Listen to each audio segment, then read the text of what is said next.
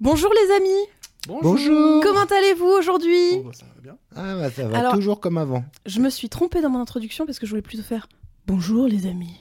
Parce que c'est un film d'horreur. Parce qu'on va parler de- d'un cycle très particulier Ah, C'est vrai. consacré aux adaptations de Stephen King, le célèbre auteur américain qui a pondu un milliard de romans Voilà. et de nouvelles. Obama. il a Obama. déc- Obama, il a décimé la forêt amazonienne à lui tout seul avec ses livres de merde. Oh non Ça va être l'angle d'ailleurs de notre émission. Voilà. L'impact carbone de cet enfoiré Stephen King. Il faut qu'on en parle. Alors bien sûr, on va pas pouvoir faire le tour de toutes, ces toutes les adaptations qui ont été faites de ces romans ou de ces nouvelles, mais quand même on vous a euh, sélectionné quelques films et on se retrouve juste après le générique.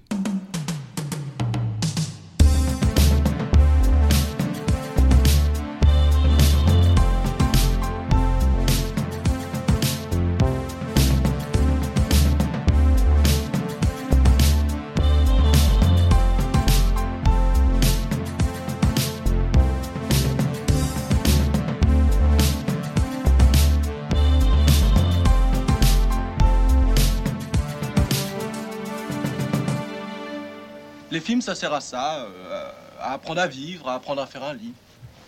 Alors, rebonjour tout le monde.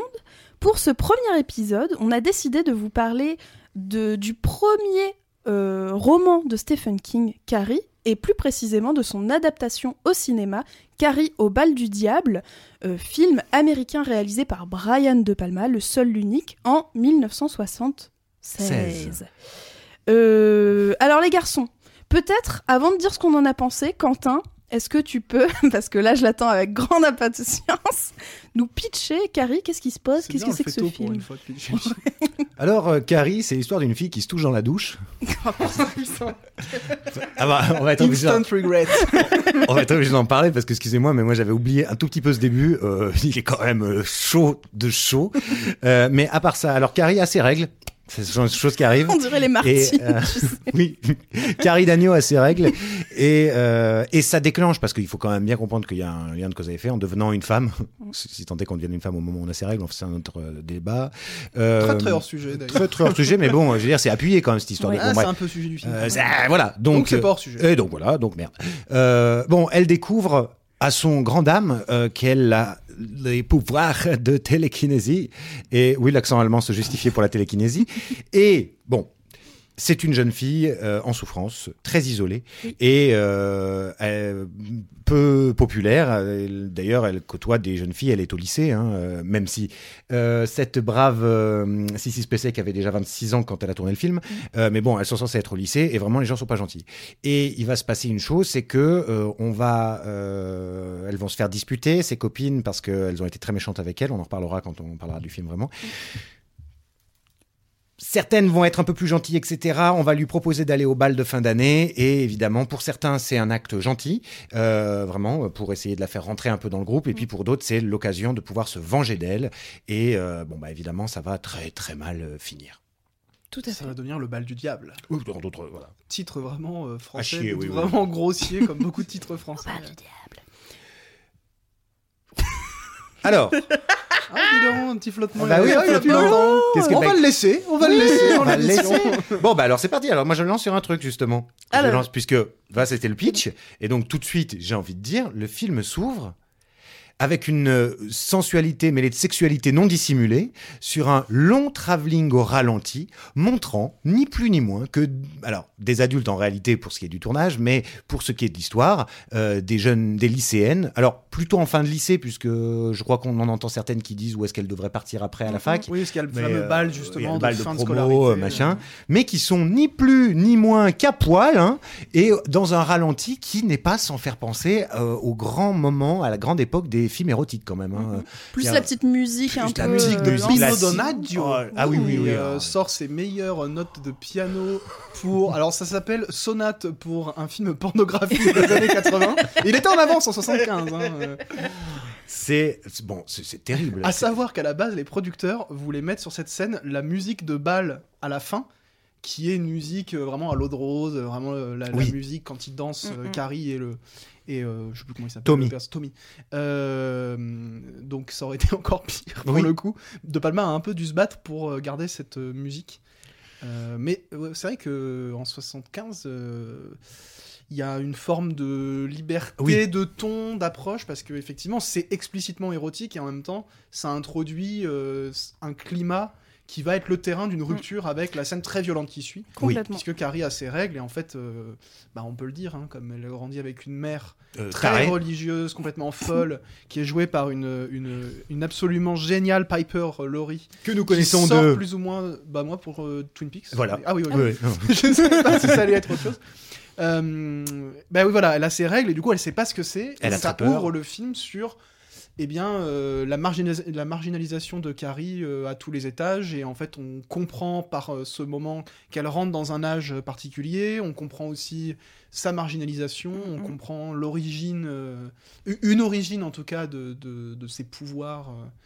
même si De Palma a coupé tout, tout un tas d'explications qui étaient dans le livre, des, des explications complètement surnaturelles, et notamment il a tourné une séquence où on voit l'enfance de Carrie, où on voit que son pouvoir Mmh. était déjà actif dans son enfance, et il l'a coupé. Oui, parce que ça très bien. là, on a l'impression que ça arrive à ce moment-là, parce que quand elle est dans le bureau du proviseur, elle a, euh, voilà, elle découvre. Enfin, il y a des trucs qui ont l'air de le- de l'effrayer un peu sur ses pouvoirs euh, tout à coup arrivés. Et euh, donc bon, ce- cette scène de début, évidemment, outre le fait que tout le monde est à poil, la caméra va bien dans un grand bain de vapeur nous montrer si si, si se passait en train, je suis désolé, de se toucher. Non, elle se Euh, lave. elle se lave. Alors moi, je me lave euh, tous les jours euh, avec te laves nettement pas moins- comme ça, toi Euh, moins de sensualité, moins de sensualité. Et Après, t'as pas la chance d'être par Oriane de Palma à non, et j'ai euh, pas les j'ai pas les fesses de Sissi Spacek non plus. Euh, encore, encore que. Euh, mais euh, bon et puis alors là, ça va être le petit truc. La sororité en prend un coup hein, Oh, dans sa punaise. gueule, puisque évidemment, bon c'est presque en plus c'est c'est c'est c'est pour l'histoire parce que. Je suis pas sûr que autant de gens méchants existent quand même sur cette Mm. planète, mais peut-être que si quand même. Mais c'est, Mm. on sait jamais parce qu'il y a quand même beaucoup de connards. Mm. Mais donc pour le dire quoi, c'est-à-dire que comme elle, elle est effrayée, mais vraiment terrorisée par ce qui lui arrive, c'est-à-dire cette perte de sang, elle part comme ça, comme une folle, voilà, comme une furie, Mm. vers ses copines avec les mains ensanglantées. Ah, ah, qu'est-ce qui m'arrive, qu'est-ce qui m'arrive? Et donc, euh, surtout à l'instigation de cette sale pute de, euh, voilà, c'est une sale Le crise. mot est lancé. Voilà, crise de- du début à la fin, c'est une grosse salope, bon, euh, qui va donc se moquer d'elle et elles vont toutes lui jeter des serviettes hygiéniques comme ça. Enfin, c'est un peu le cauchemar dont on se réveille en, Ouais. en transpirant la nuit, c'est-à-dire tout le monde qui est là à faire. bon, donc bon. Ce qui reviendra plusieurs fois dans le Ce qui film. Ouais. reviendra évidemment, Euh, oui, parce que là la boucle est bien bouclée quoi Mhm, euh, mhm. dans le film. et le- mais euh, donc ça, ça commence comme ça et ça nous permet de comprendre que ben elle est euh, complètement ostracisée et que et il va y avoir la prof de gym, comme quoi tous les profs de gym sont pas des connards. Euh, Le mot prend cher Ouais. pour l'instant. la prof de PS, euh, qui elle va quand même être un peu une sorte de, bah, de mère de substitution parce que sa mère est tavelée, euh, voilà, c'est une folle de Dieu et euh, Ouais. complètement intégriste quoi. Complètement. Donc euh, voilà, c'est le début du film. Euh, Voilà, ça se passe bien. Tranquillement. euh, Bah, je commence souvent mes phrases par bah, mais c'est pour, c'est pour transitionner. Quentin, il s'est tout fait avec son café. Je, Bah, je euh, fais l'audio-descri- l'audio-description. Euh, alors, euh, bah, c'est le premier succès de Brian De Palma qui adapte le premier roman de Stephen King Mm. qui a été un best-seller presque immédiat même si De Palma dans des interviews après dit oui alors en fait euh, la sortie poche coïncidait avec euh, la sortie du film c'est le film euh, qui a donné de la lisibilité euh, de la Mm. visibilité au bouquin Calmos, Brian. Bon, hein, franchement, des fois, il prend la confiance. Je l'aime bien, mais calme-toi, Brian, quand même. Donc, assez intéressant de voir qu'il y a une espèce de rencontre entre ces deux auteurs qui est liée à tout un tas de, de- de coïncidences, finalement, parce que dans, dans le bouquin euh, d'entretien qui a été consacré à De Palma par euh, les deux critiques, euh, c'est Laurent Vachaud et... Tic et toc. Et euh, tic et tac, euh, j'ai oublié le nom du deuxième, désolé. Euh, Jacques Chaban-Delmas. C'est publié chez Carlotta en tout cas. Et euh, De Palma raconte qu'en fait il était à la salle de gym et que quelqu'un lui dit Ah, tu devrais lire, euh, il y a un roman pas mal qui est sorti. Du coup, euh, il va acheter Carrie dans un magasin, il fait Ouais, c'est bien. Et il, arri- il arrive à, à acquérir les droits, il va l'adapter, mais sans avoir un amour particulier pour Stephen King qui à cette époque-là débute. Donc c'est marrant de voir, enfin, au moins intéressant, à défaut d'être drôle, qu'il y a deux auteurs assez importants des années 70 qui émergent un peu en même temps dans un contexte aussi où l'horreur prend une place nouvelle parce qu'à ce moment-là, on, on a quand même les succès de euh, l'exorcisme de Friedkin et la malédiction euh, qui euh, ont affirmé l'horreur comme euh, un genre qui peut avoir du succès. Même si Carrie va longtemps être traité comme une série B Ah et, ouais euh, Enfin, va avoir un joli succès, mais Mm. va être vu plutôt comme un film de deuxième catégorie, Mm. alors qu'aujourd'hui, on le voit plutôt comme un des grands films de De Palma, un Mm. des grands films d'horreur tout court, et puis même un film très, euh, très bon euh, tout court. Je sais pas si c'est ce que vous pensez aussi. Moi, je dirais simplement que je trouve que c'est un film d'horreur réussi, mais par ailleurs, euh, peut-être ce que le film réussit le plus, c'est le traitement de son personnage par rapport à la jeunesse, à l'adolescence. Et moi, je le vois presque plus comme un teen movie vraiment abouti Mm. que comme un simple film d'horreur Ouais. efficace. Parce que par ailleurs, ça fait pas très très peur. Non. Même si si se passait que, euh, a un visage souvent euh, très inquiétant Mm. et que ça participe à cette ambiance euh, creepy du film, notamment ce truc religieux un peu pesant. Oui. Mhm. Complètement. Et puis en plus, euh, je trouve qu'on retrouve bien euh, les thématiques un peu euh, privilégiées de, de Palma dans ce film. Alors je sais pas trop au niveau de sa filmographie, ça arrive quand. Et je n'ai pas lu le Carrie de Stephen King, mais je sais que dans Dracula. Non, je. Il est tout à fait fidèle au roman de Bram Stoker. savoir que le Carrie de Palma est très fidèle au roman de Bram Stoker. Mais euh, voilà, on a ces thématiques euh, de, du corps, du voyeurisme un peu, et puis ces split screen à la fin qui, moi, je trouve. J'ai- en revoyant le film, je l'ai trouvé un peu longué sur Mm. l- vraiment la bonne moitié du film. Mais par contre, cette scène fi- finale, elle est vraiment d'anthologie, quoi. Je la trouve vraiment très très bien exécutée. Euh, donc pour, pour être plus clair, hein, pour spoiler pour complètement, euh, euh, Carrie arrive au bal, elle est euh, élue. Euh, Reine du bal. Reine du bal avec euh, le Tommy. Avec qui l'accompagne euh, parce qu'il y a eu tricherie. Mais eux ne le savent pas, ni elle ni Tommy. Tout à fait. Ouais. Et Tommy a l'air plutôt sincère avec elle à Il la est fin. adorable, en plus plus. mignon. Ouais, il est c'est choupi. le On, on le, on suspecte même de peut-être tomber amoureux d'elle, alors qu'il est censé être avec La petite l'autre. brune. La euh, petite brune qui elle-même ne sait pas en fait que ça va tourner. Elle, en fait, moi j'ai mis du temps à comprendre, mais elle veut vraiment que Carrie soit heureuse. En fait. ouais. Mais, euh, Et, et donc, la, la grognasse du début, là, qui lui a acheté des serviettes hygiéniques dans la tronche. Vous avez un, un- un réservoir de vocabulaire pour euh, Même parler si mal de ce Pardon. personnage. Ma maman, elle va écouter, elle va me dire Oh, t'as encore dit des gros mots euh, dans le podcast? Euh, bon, en plus, Pardon, parle maman. comme ça. Non, vraiment pas. Et euh, donc, bref, cette blonde, euh, elle, Chris. euh, elle a. T'as dit quoi? Chris, elle s'appelle. Chris, pardon. Cette pute là Nancy Allen, Chris, enfin tu sais plus quoi euh, Jean-François Zigel. Chris, elle a mis en place un stratagème pour mettre un gros seau de sang de porc, je crois, Ouais. ou de euh, au-dessus de la scène pour que justement, quand, euh, quand Carrie sera devant tout le monde, elle se prendra un gros seau dans la tronche. euh, ce qui va bien faire rire tout le monde, sauf que non, ça fait pas rire tout le monde, ça fait rire vraiment les gogoles du début. Mm. Mais euh, finalement, les gens avaient l'air plutôt contents pour Carrie, qu'elle Mm. voilà, qu'elle soit un peu sur le devant de la scène, qu'elle qu'elle ait l'air de s'épanouir un peu plus. Et Carrie, dans son excès de folie et je pense dans son traumatisme aussi de tout ce qu'elle a traversé, a l'impression que tout le monde se fout de sa gueule dans l'assemblée et commence à péter les plombs, à, avec ses pouvoirs magiques, fermer toutes les portes comme ça et à faire. Foutre le feu et avec son regard comme ça qu'on voit dans le split screen. Alors le split screen pour euh, faire un peu euh, split screen pour ceux qui ne savent Qu'est-ce que c'est Le point technique. je fais la musique de fond pendant que je parle. C'est lorsque, en fait, l'écran est coupé en deux par une euh, barre, enfin, je sais pas trop comment le dire, et on voit deux images en même temps. Et ça aussi, c'est vraiment un, un- comment dire, un effet technique que De Palma reprend beaucoup dans Mm. ses films. Et il a pas, d'ailleurs, il est à la revoyure quelques années après, il a dit qu'il trouvait ce split screen plutôt raté et que moi, je à refaire, très, il ne le referait pas comme ça. Ah ouais? Parce que dans, il l'avait fait déjà dans Sœur de sang qui était sorti un petit peu avant, ou alors, enfin, à peu près à la même époque en fait, qui était un film d'horreur qu'il avait fait un petit peu avant. Et le split screen est beaucoup plus élaboré, euh, et il, il trouve simplement que pour des scènes d'action, le split screen se prête pas vraiment à Ça fait trop, intégrer en fait. le spectateur. Ah ouais Il, il dit dans, dans la même interview que j'arrête pas de citer euh, Mhm. Que ça crée une trop grande distance entre le, le spectateur et ce qui se passe à l'écran. D'accord. Bah moi je l'ai trouvé super justement quand on a ce, ces gros plans avec Carrie qui justement Qui bouge les yeux et puis euh, à côté tu vois l'action qui est en train de se passer. Enfin moi je trouve euh, j'aime beaucoup beaucoup cette scène euh, pas vraiment scène finale mais vraiment scène qui apparaît vraiment à la fin du film. Euh, et je sais plus du tout pourquoi je parlais de ça. Euh, bah, pour euh, dire que la fin, quoi. C'est-à-dire que qu'est-ce qui arrive à tous ces gens? Il meurt dans d'affreuses souffrances. A priori, euh, rien ne nous permet d'imaginer qu'il y ait eu, à part la brune, dont je retrouve pas le nom, Sue, ça y est, c'est écrit en dessous de moi, Sue, donc qui a prêté son compagnon finalement pour la, pour la soirée, Mm. euh, qui est mise dehors par Mrs. Collins, la prof de prof PS, sport, ouais. euh, parce qu'elle elle pense que c'est elle qui voulait faire un sale coup, donc elle la fout dehors, mais ce faisant, elle la sauve, Mm.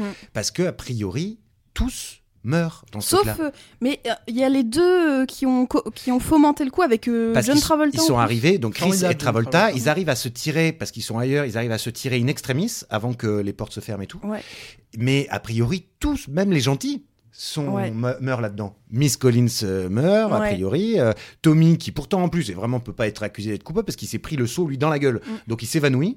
Et a priori, bah, comme euh, tout brûle, euh, tout le monde est mort. Et c'est ça, ce sont les, les morts injustes. Mm. Il y en a toujours souvent, enfin il y en a souvent dans les films. Celle-ci, elle est. Et pour le coup, un truc un peu à la Stephen King, c'est qu'il y a quand même une forme de cruauté. On en Mm. reparlera euh, peut-être des morts cruelles et surprenantes dans d'autres films, parce qu'il y en a une, moi, qui m'a Mm. traumatisé quand j'ai revu le film. J'en reparlerai au moment voulu, mais euh, il y a quand même souvent un truc assez cruel, euh, injuste dans les, les punitions, qui traduit aussi sans doute une vision assez obscure et sombre de l'humanité, hein, qui traverse un Oui. peu toute l'œuvre de, de King. Euh, avec cette idée au fond que euh, la souffrance engendre, engendre plus de souffrance et il y a une espèce de boucle infernale qui, qui Mm. ne, qui ne s'arrêtera jamais ou qui s'arrêtera en fait dans la souffrance, la Mm. mort, la destruction. Euh, puisque à la base dans le roman ça va encore plus loin. Euh, Carrie elle détruit toute la ville et De Palma l'a pas fait euh, pour des raisons de budget et donc il s'est resserré sur euh, ce gymnase Mm. où a lieu la fête avec euh, dans l'idée que le monde de Carrie de toute manière c'est surtout le lycée, sa scolarité et Ouais. euh, la- sa maison qui à la fin euh, est détruite aussi. Mm. Euh, Oui, oui. Bah, et ça, elle tue sa mère. euh, voilà. Sa mère elle qui la se rend crucifie. compte Elle la crucifie, ça fait Elle en fait plaisir. une espèce de Saint-Sébastien, là où dans le roman, euh, elle meurt d'une crise cardiaque. Mm. Et d'ailleurs, c'est pas mal parce que ça permet un peu de, de- de voir comment Brian De Palma a pensé les choses. C'est que quand il a lu le roman, il s'est dit c'est intéressant ce que c'est visuel. Et De Palma, c'est un cinéaste du visible. Non seulement il est très visuel dans son approche de la mise en scène, et c'est même un des thèmes centraux. Euh, je veux dire, Carrie, c'est littéralement un personnage qui souffre de tous les regards qui se portent sur elle Mm. et qui en retour va tuer avec le regard euh, qu'elle va porter sur les autres, puisqu'elle tue en regardant et en Ouais. fixant avec son pouvoir télékinésique ce qu'elle voit autour d'elle. Et euh, donc, attendez, j'allais où avec cette, euh, Euh, le cette pouvoir de diatribe, de euh, l'image, euh, euh, oui, La c'était un, un oui, livre c'est très visuel. vi- voilà, c'est Oui. très visuel. Et pour le coup, bah, typiquement, la mère dans le roman, elle meurt euh, d'une crise cardiaque et il s'est dit non, c'est pas assez visuel, donc il en fait une crucifixion complètement exubérante. où le truc, c'est à la limite du manga, quoi. Mais en fait, qu'on voit, euh, parce qu'au début du film, sa mère l'enferme dans un espèce de cagibi. Ouais. Mm. Et elle doit prier sur euh, une icône de Jésus, quoi, Ouais. grosso modo, Qui a les yeux qui brillent. qui a les yeux qui brillent, qui est terrifiant, qui fait est super- euh, hyper flippant. et qui a des sortes de flèches à Oui. l'intérieur de son ventre. Et en fait, Bah, les que- couteaux sont disposés de la même façon. Est-ce que c'est un Christ ou un Saint-Sébastien moi, Oui, c'est ça. euh, Oui, en fait, euh, ça, ça ressemble. bon, il a la tronche on du Christ. pas- je suis pas théologien, mais. Mais oui, c'est le- le- la représentation qu'on connaît bien en peinture avec ce, ce, ce crucifié, enfin ce, ce ligoté plutôt qui est Ouais. traversé par des flèches. Là, en revanche, c'est vrai qu'elle, elle est crucifiée. Mm. C'est-à-dire qu'elle a vraiment un bras, bon, pas tout à fait exactement bien comme il faut parallèle. Après, je Mais, crois euh, que la lecture, euh, pour le coup, de l'iconographie chrétienne et catholique de De Palma reste assez euh, dans le film superficiel. Enfin, Oui, Il y a cette idée qu'elle est très pieuse, qu'il y a toute une imagerie qui renvoie euh, à l'expiation par la souffrance du corps euh, qu'elle impose à sa fille, parce Ouais. que pour le coup, les, les souffrances qu'elle lui impose, elles sont morales, parce qu'elle l'enferme dans une vision du monde euh, extrêmement euh, négative et où euh, la bulle vise à s'extirper d'une violence du monde qu'on pense comme acquise, quoi. C'est en gros tout le monde est mauvais. En faisant ça, je te protège de la Mm, mm. malhonnêteté, de la violence du monde extérieur. Et en même temps, c'est ce qui va créer son éloignement euh, physique du monde. Et quand Ouais. elle l'enferme dans le placard, elle est censée la protéger, mais elle lui crée une souffrance euh, Mm. Un traumatisme et physique parce que, je sais pas, euh, Mm, mm. je sais pas si vous avez déjà été enfermé dans un tout petit espace. Je vous le souhaite pas. Moi, je suis claustro, donc c'est mort déjà. bah ouais, c'est pas très agréable, quoi. Mm, mm. Et du coup, il y a toute cette imagerie et cette idée euh, bah, très catho, quoi, de. Mm. Bah, on, se rap- on, on se rachète de nos péchés en Mm. souffrant, quoi. Oui, le Sauf dolorisme. qu'à la fin, chut, tout sort, tout, se, tout explose, et en fait, toute cette euh, souffrance intériorisée euh, va gicler euh, sur les personnages, et j'emploie le mot gicler à bon escient, parce que sans être un déluge de gore, euh, la fin est quand même particulièrement brutale. Mm. Et cruelle. Et du coup, on Oui. reboucle avec ce qu'on disait avant, c'est que c'est le film est quand même traversé euh, d'une cruauté euh, qui euh, le maintient dans une forme de vivacité émotionnelle, parce que même si le film n'est pas terrifiant, qu'il y a peut-être des choses qui ont un petit peu vieilli, Mm. j'aime pas trop d'ailleurs cette expression, pour le coup, là où le film reste assez vivace et assez impressionnant, c'est qu'il est chargé d'une espèce de, de, de, de puissance dans, les, dans le traitement des personnages, dans la sincérité qui lui fait tenir plutôt le coup, parce que les personnages sont vraiment touchants. Et la cruauté du coup que le film leur fait subir reste assez choquante. Euh, notamment ce prof à la fin euh, qui se prend une espèce de, de rampe de, Mm. de spots qui, sert à- qui, qui servent à éclairer la, euh, le bal. euh, Bah, c'est, euh, la on n'a prof pas de- envie de le voir mourir. C'est ce la prof, Oui. la prof de sport ouais, Oui, qui oui, se prend euh, le, le- Ouais, la poutre. C'est impactant quoi. Euh, on va faire des bruits. Il se prend le. ouais. Et là, il se prend le. Euh, alors oui, oui, oui, c'était, c'est, c'est, c'est injuste. Et je sais, oui, je- pourquoi tu, on en parlera pour un autre film. Dans les morts Mm, injustes et mm. tout à fait cruel. Enfin, euh, Mais, il n'y a pas de euh, rédemption, quoi. Ouais, moi j'avoue que je suis mal à l'aise avec ça. J'en parle de Ah oui manière un peu détachée, mais En vrai on, on parlera sans doute de Stephen King au fur et à mesure. oui. Mais ça, moi, c'est un truc qui me gêne chez Stephen King, par exemple. C'est cette noirceur omniprésente où il y a, il y a quasiment pas d'horizon et Oui, à puis la presque fin, la une, seule solution, une c'est complaisance monde dans, quoi. peut-être une complaisance dans la, dans la, dans le- Puis De Palma aide, l'assassinat, aide quoi. pas parce qu'il aime plutôt bien filmer la violence. donc. Oui. Mm. Alors, euh, alors justement, par rapport à ce film-là, ce qu'on pourrait dire, ce qui est amusant, c'est que, enfin amusant, je sais pas si c'est amusant, mais De Palma, c'est toujours un cours de cinéma, quoi. Dès que tu vois un de ses films, alors ce qui peut faire que ça fait un peu chier parfois, même si tout est, parce que c'est quand même. c'est un surdoué, quoi. Je dirais, tout est toujours euh, impeccable. On a parlé du split screen, on pourrait parler du split diopter, le truc aussi qu'il utilise beaucoup, où on a, euh, on devrait avoir une profondeur de champ qui rend flou quelqu'un, mais en fait, euh, comme c'est en deux, deux plans différents recollés, on voit euh, net au premier plan, net au deuxième plan. Moi, j'aime toujours bien cet effet. Je trouve Ouais. que c'est, enfin, c'est souvent quand c'est bien renvoie à une utilisé. époque très précise Ouais, du ouais. cinéma en plus. C'est, c'est, c'est quand même assez, assez chouette, je trouve, comme, comme truc. Et puis alors, la- le- le- les références, évidemment, parce qu'on le sait, amoureux d'Hitchcock et tout, bon, clairement, il y a les violons de Psychose, ni plus ni moins. je Oui. pense, Il euh, voulait Bernard Herrmann pour la BO Eh et, ouais. Herrmann est mort en 75, juste après avoir terminé la BO de Taxi Driver. Et oui, c'est ça, il a Euh, c'est fini pour ça qu'il y a cette trace. euh, voilà. Mm, mm. Y a, y a- c'est Pino Donaggio, euh, je le recite parce que moi je trouve la BO de, de Carrie formidable, euh, notamment toute la musique du suspense avec le saut, Mm. euh, qui est une montée de tension avec des violons. Ah ben je trouve que bon, c'est assez impeccable, mais il y a une trace Ouais. hermannienne. Bah, euh, même, euh, le- même la scène de la douche avec ses gros plans sur Carrie qui est Ouais, oui, complètement, complètement. effrayée, ça fait un peu Ça c'est de la citation à- euh, ouais. presque pure et dure. ouais. Comme, euh, oui, oui, comme, comme il aime bien. euh, et bah, c'est, oui, c'est ça que j'allais dire. C'est cette scène qu'on pourrait quand même presque trouver un poil longue, euh, c'est-à-dire entre. Parce que ça part au ralenti en Mm. plus. euh, Donc ça y est, c'est la reine, il faut aller jusqu'à cette scène et ça n'en finit pas de durer. Mais en revanche, on peut pas dire qu'en termes de, de, de leçons de cinéma, la tension qui monte, même si c'est vraiment accentué, et donc on pourrait en ricaner un peu en disant bah, c'est bon, on a compris, euh, elle prend au trip quand C'est même. du bel hein. ouvrage. hein. C'est du bel ouvrage, un bel ouvrage, comme moi l'aime, quoi. Parce que là, on se dit, oh putain, on sait ce qui va se passer. C'est ce fameux truc où c'est pas, c'est du suspense, pas de la surprise. On sait très bien ce qui va se passer et euh, ça, ça n'arrive pas, c'est repoussé. Donc en fait, bon, au moment où ça arrive, t'es presque délivré. En fait, tu dis, enfin, ça y est. Mm. Et bon, bah, sauf que quand tu l'as déjà vu, tu sais que ça va mal se mettre, quoi. Mm. Euh, mais c'est, oui, non, c'est, c'est- on peut pas dire que, enfin, c'est, c'est, c'est, c'est bien, c'est, bien- c'est, c'est bien fait, quoi. Mm, mm. C'est bien fait. C'est pour ça que. Excuse-moi. Non, non, vas-y, je t'en prie. Non, j'allais simplement dire que c'est pour ça aussi que je trouve que le film peut être daté visuellement sans être un défaut, et qu'en même temps, ce qui fait qu'il tient, beau- qu'il tient plutôt bien, euh, c'est que ça repose sur des procédés finalement très simples, Mm. et notamment en termes de suspense, etc. Mm. Euh, c'est vraiment de, de l'ouvrage, une espèce de de- d'horlogerie Oui. assez simple au final, avec une musique qui monte en tension, l'arrangement des plans, le montage. Il y a très peu d'effets dans le. Oui. Oui. le- dans le film. Bah, pour rebondir sur ce que tu es en train de dire, ça tombe bien. Moi, j'avais vu au cinéma euh, de Carrie de De Palma par un autre réalisateur que j'ai oublié avec l'actrice Chloé. euh. Ouais, oui. C'était ouais, c'était bah, c'était un remake. euh, Bah ouais, bah c'était pas, ça marchait pas en fait. Enfin, c'était. Cachier, je Ouais, vraiment- En fait, c'est vrai que quand t'as plus euh, Spacek, euh, qui incarne vraiment quelque chose de, de troublant, de- de- d'effrayant aussi. Là, euh, tu nous trouves une actrice avec une bouille adorable. euh, Enfin, bon, ça marche pas trop. Et même le, le regard de De Palma, ça fait le film aussi, tu vois, alors que sur l'adaptation. Oui, mes voisins sont en train de péter un plomb. Voilà, Ouais, si on Ça va apporter un petit quelque chose en nous, plus ça, avec Carrie. ça nous. Ouais. Mais c'est vrai que Sissy Spacek, elle a complètement figé un truc. hein. Ouais. Euh, le personnage, c'est quand même difficile après de, le réimaginer avec un autre visage qui, euh, en fait, synthétise et condense en un visage à la fois le, euh, le- la, la cruauté, la souffrance, la froideur euh, et en même temps une émotion qui ne demande qu'à être euh, extériorisée. C'est un visage à la fois plein d'amour, euh, un amour qui n'arrive pas à se Mhm. concrétiser, et en même temps euh, une espèce de fatalité euh, complètement glaciale. Mhm. Et c'est rigolo, on en parlait avec Quentin il y a pas longtemps euh, concernant euh, Bella Ramsey, celle qui joue dans The Last of Us et euh, Oui. Game of Thrones. Euh, parce qu'on disait qu'elle est pas particulièrement belle, mais par contre, elle incarne le personnage avec brio, quoi. Elle est Bah, maintenant qu'on a fini la euh, série, en plus, on, Ouais, on le ouais. confirme.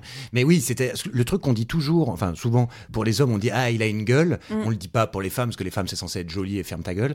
Et, euh, et là, si c'est passé, typiquement on peut dire qu'elle a une gueule, c'est-à-dire Ouais. qu'elle a, elle est entre oui une sorte de beauté, mais un truc qui dérange, qui est un peu glacial, Mm. qui fait que là pour le coup, contrairement à ce qu'on avait dit sur James Dean, enfin moi surtout, là elle a 26 ans, donc elle a pas du tout de son rôle, Mm. mais peut-être parce que c'est plutôt une petite taille, une petite Oui. femme, etc. euh, elle a quelque chose d'encore un peu angélique. De Candide. Euh, peu, oui, ouais. oui, qui, euh, qui, qui passe. Alors, c'est vrai qu'on a aussi toujours ce problème de transposition. Pourtant, c'est bien le même âge, hein, le départ à la fac chez les Américains, mais le truc des, des voitures qu'on n'a pas en France, par exemple, Mm. c'est qu'ils ont leur permis à deux, à deux ans et demi. Euh, et là, euh, est Chris paumés compagnie- dans ces films. Mais dit, oui. mais ils sont où? Ils ont quel âge? Qu'est-ce qu'ils font? l'impression Ouais. qu'ils ont 35 ans et tout, parce que je sais pas quel âge avait Travolta, ni quel âge avait euh, donc euh, euh, Bidule là.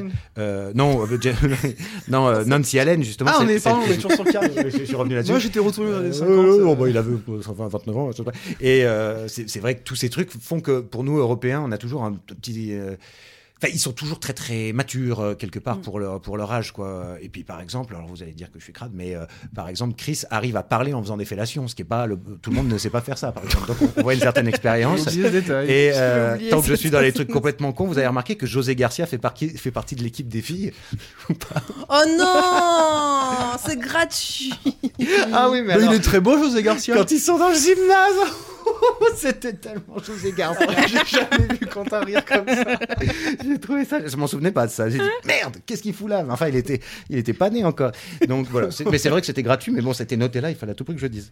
Si c'est écrit, faut le dire. Bah, et j'ai pas tout dit. Hein. Non, non, mais je crois que.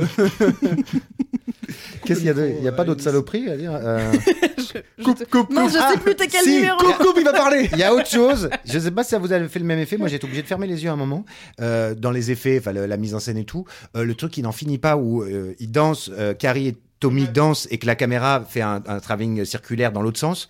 euh, ça fout la germe quand même, Euh, Mm. parce que ça dure euh, fastoche une minute trente, je pense. Ouais. Oui, oui, Euh, c'est ça, ça, et ça met, un ça- peu longué, ça met ouais. pas bien. Mm. C'est pour rentrer dans leur petite rêverie. On, Oui. on les enferme dans une bulle euh, Oui. où la caméra tourne autour d'eux, comme pour les. Bon, stop. Je me suis auto-soulé.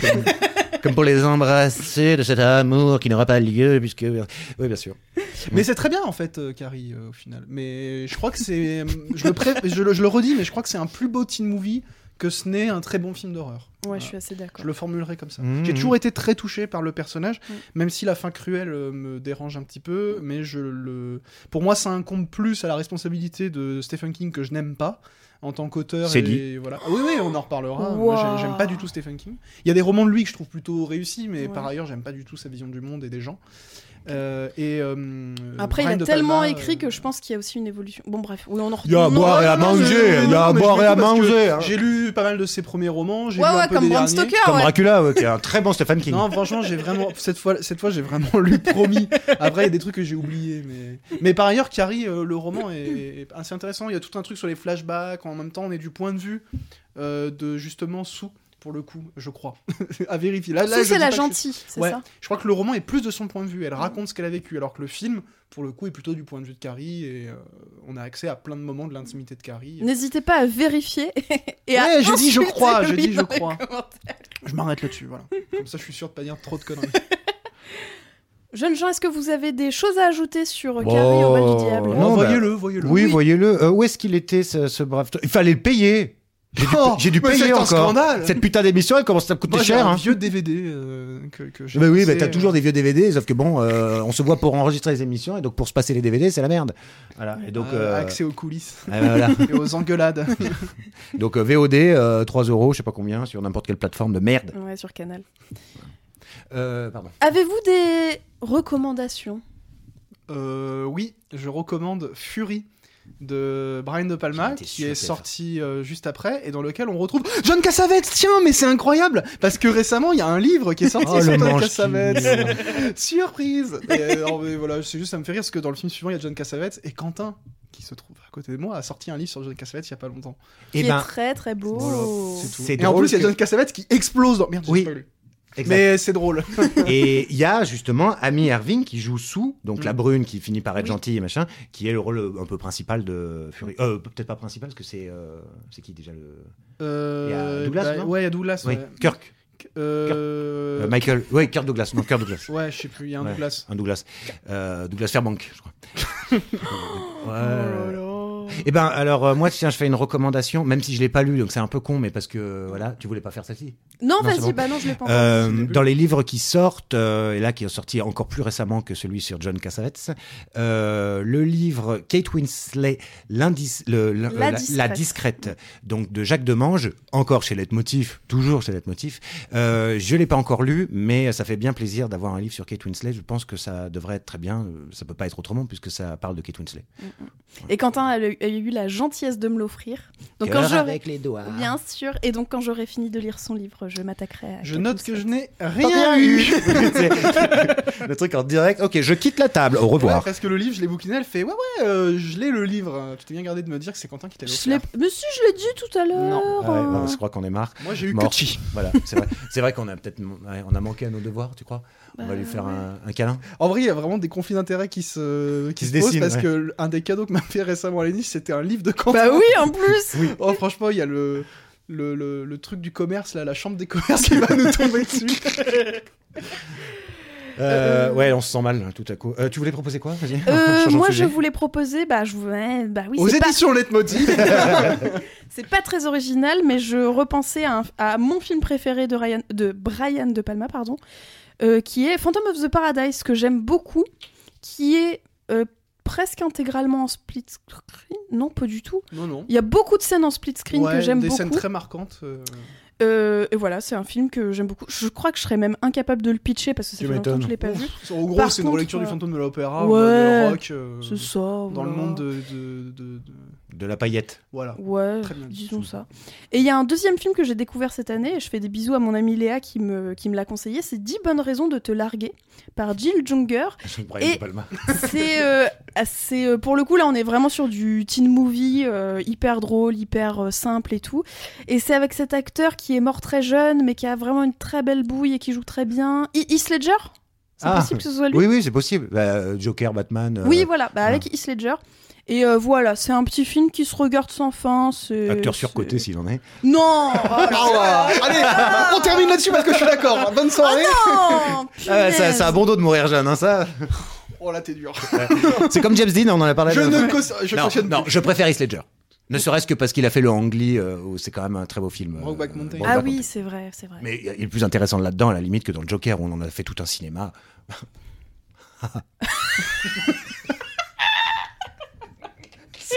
C'était le Joker en direct d'ouvert pour inventaire. Oh là là, Retour au studio. Enfin, cela dit, l'autre Joker avec l'autre con, là, qui est un mec de l'EF, c'est pas mieux. Hein. Ah, Jo- Joaquin Phoenix? Ah oui, Joaquin Phoenix, je le déteste, lui. Ouais, moi ah, De toute façon, je putain. déteste Joker, moi, donc. euh, Allez, voilà Allez, on se termine sur de la haine gratuite. rien à voir avec Carrie, rien à voir avec Stephen King. Bah si, la haine, justement. De Mathieu Kassovitz. Stop Oh, Oh, tu la coupes cette émission Ok, bon bah, Allez, Speed, stop on vous souhaite une bonne fin de journée, À une bonne fin de soirée. Au revoir. Et désolé pour ça.